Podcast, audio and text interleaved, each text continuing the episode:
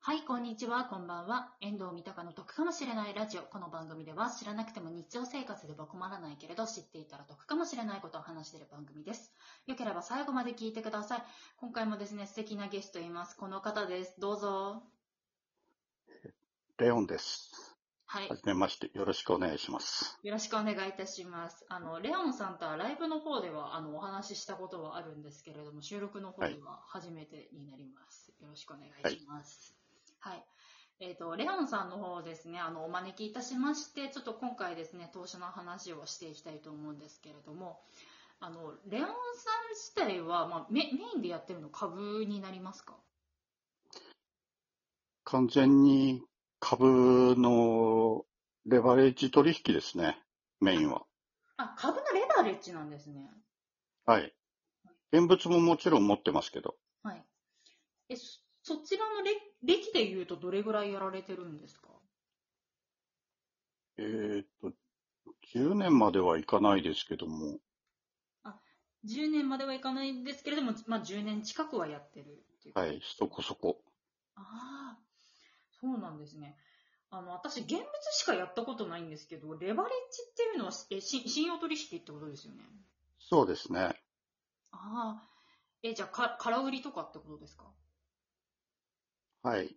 えーっと、基本的には、こう、上がっていくときは、現物だと儲けやすいんだけども、はい。下がってる相場の時に稼げないんで、はい。そういう時はやっぱり信用の方が、はい。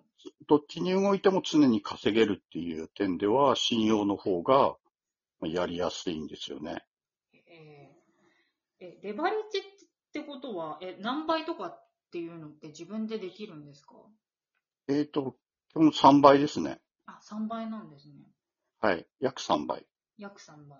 へ預けてるお金の3倍まで取引できて、ーはい。それ、保証金があって、それが足りなくなると、お衣装発生っていう形で、お衣装、お金を追加で。預け入れないとならない。それができないと全部決済されて、借金だけ残るという形になりますね。え、借金経験っていうのはちなみにあるんですか？ありますね。お衣装発生、はい。を200万ぐらい入れたかな前に。え、何の時だったかちょっと忘れたけど。え、それはなんちゃらショックみたいなの時とか？そうですね。そういう時だったと思いますね。現物も結構、こう、優待狙いで持ってて、しかも。はい。あの、信用取引も大きくやってて、みたいな時で。そっちもこう、生産してしまって、お衣装みたいな感じになりましたね。へえ、それ200万損した時っていうのは、もうやめようって思わなかったんですか？ああ、基本ギャンブル好きなんで、負けたらもっと突っ込むっていうああ、性格なもんで。それでもっと突っ込んだりして、今って逆にその200万損したっていう失敗談じゃないですか。逆にこれうまくいったっていう時ってどれぐらい稼がれたんですか？金額的には、どうだろう。一日の稼ぎで何十万とかっていうはことが多かったり、あと、現物が2部から1部に変わって、あ、はい。あのーストップ高とか、ああ、はい。そういう経験は比較的あたくさんありますね。ストップ高経験あるんですね。私ストップ安は経験あるんですけど、ストップ高は今までないですね。ビアスは俺経験したことないんじゃないかな、多分。今年もちょっとストップ高まで行ったのははい。ありましたね。あだけど、1日で2、30万ぐらいだったと思ったな、あ。あったのは。いや、でも、2、30万円でも結構すごいじゃないですか。1日あたりが。まあ確かにね、1日の稼ぎとしてはね。はい。え、でも、まあ基本的にあの、はい。順張りをしていくんで、はい。毎日日銭を稼ぐ感じになるんで、あーまあ1万、2万稼げば、ほんの字かなという感じでやってます。目標としては毎日、えっ、と、そうですね。1万から2万円。はい。えー、で、あの、その、なんて、えっと、まあ、やってるのは、その、日本の株だけっていうことなんですけれども、はい。はいえっと、他に何かこう、し買う時のルールみたいなのありますか？なんかこれを見て自分は買ってるっていうのを、ファンダメンタルだったり、テクニカル分析だったりだとか、人によっていろいろあると思うんですけど。ああ、け、一応、なんだろう。好きな銘柄？興味のあるようなジャンルのものの中で、これがいいかなと思って買うんですけど、はい。まあ、優待があったりなかったり、それから配当が3%いかない、1%、2%のものでもも持ってたりはしますね。あ、配当1、だから2%でも、あれ、興味があるやつだったら買うんですね。買いますね。はあ、なるほど。うんな銘柄から選ぶ。うんで、まあ、できれば3%ぐらいあるのを持ってた方がいいんですけど、この株はちょっと興味があるなと思ったら、やっぱり買ってしまうかな。ああ、2%で。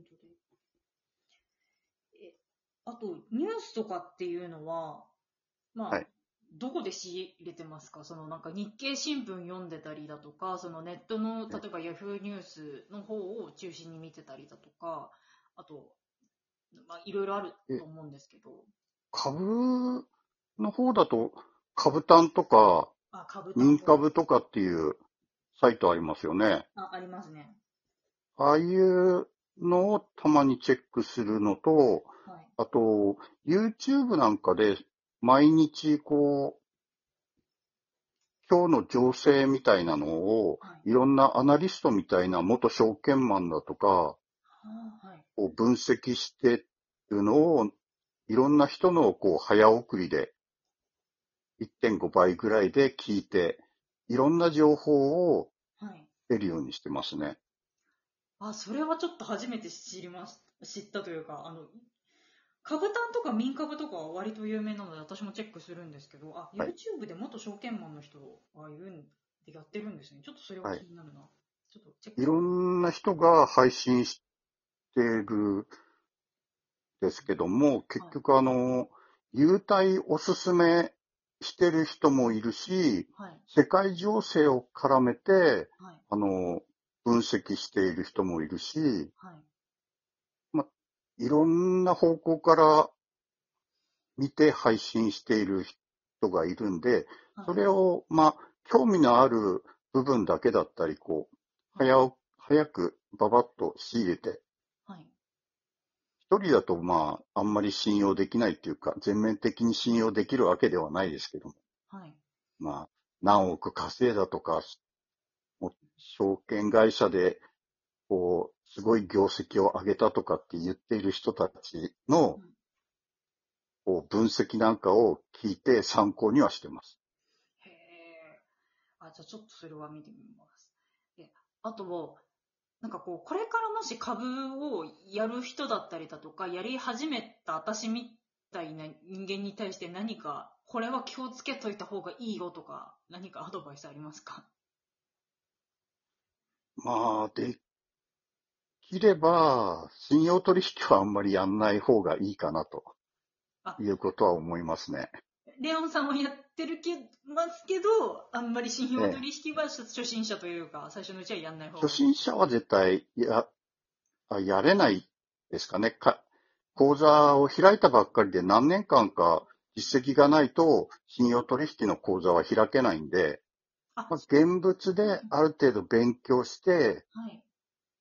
少しずつこう、知識を身につけていって、ちょっとずつ、ちょっとずつやるんだったら、まあいいかなと。うん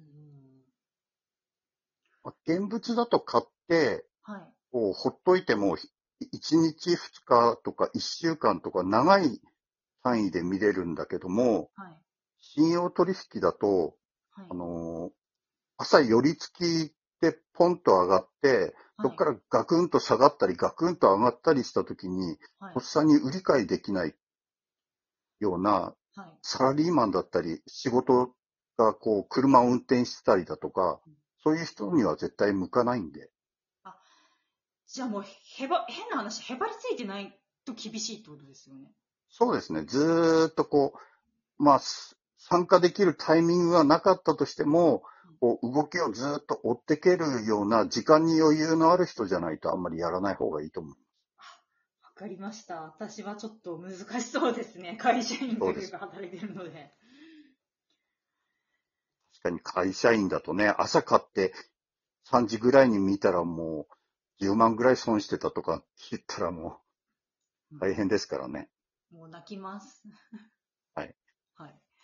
もう泣くレベルの話なので、はい。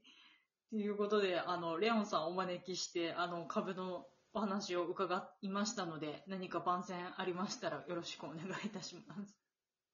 はいえっ、と、レオンのつぶやきという収録と、あと夜10時ぐらいから、毎、ほぼ毎日のように配信しています。だいたい映画、ドラマ、音楽、あと昔話ですね。そんなことやってますんで、もし興味のある方がいいらっしゃったら、覗いてみてください。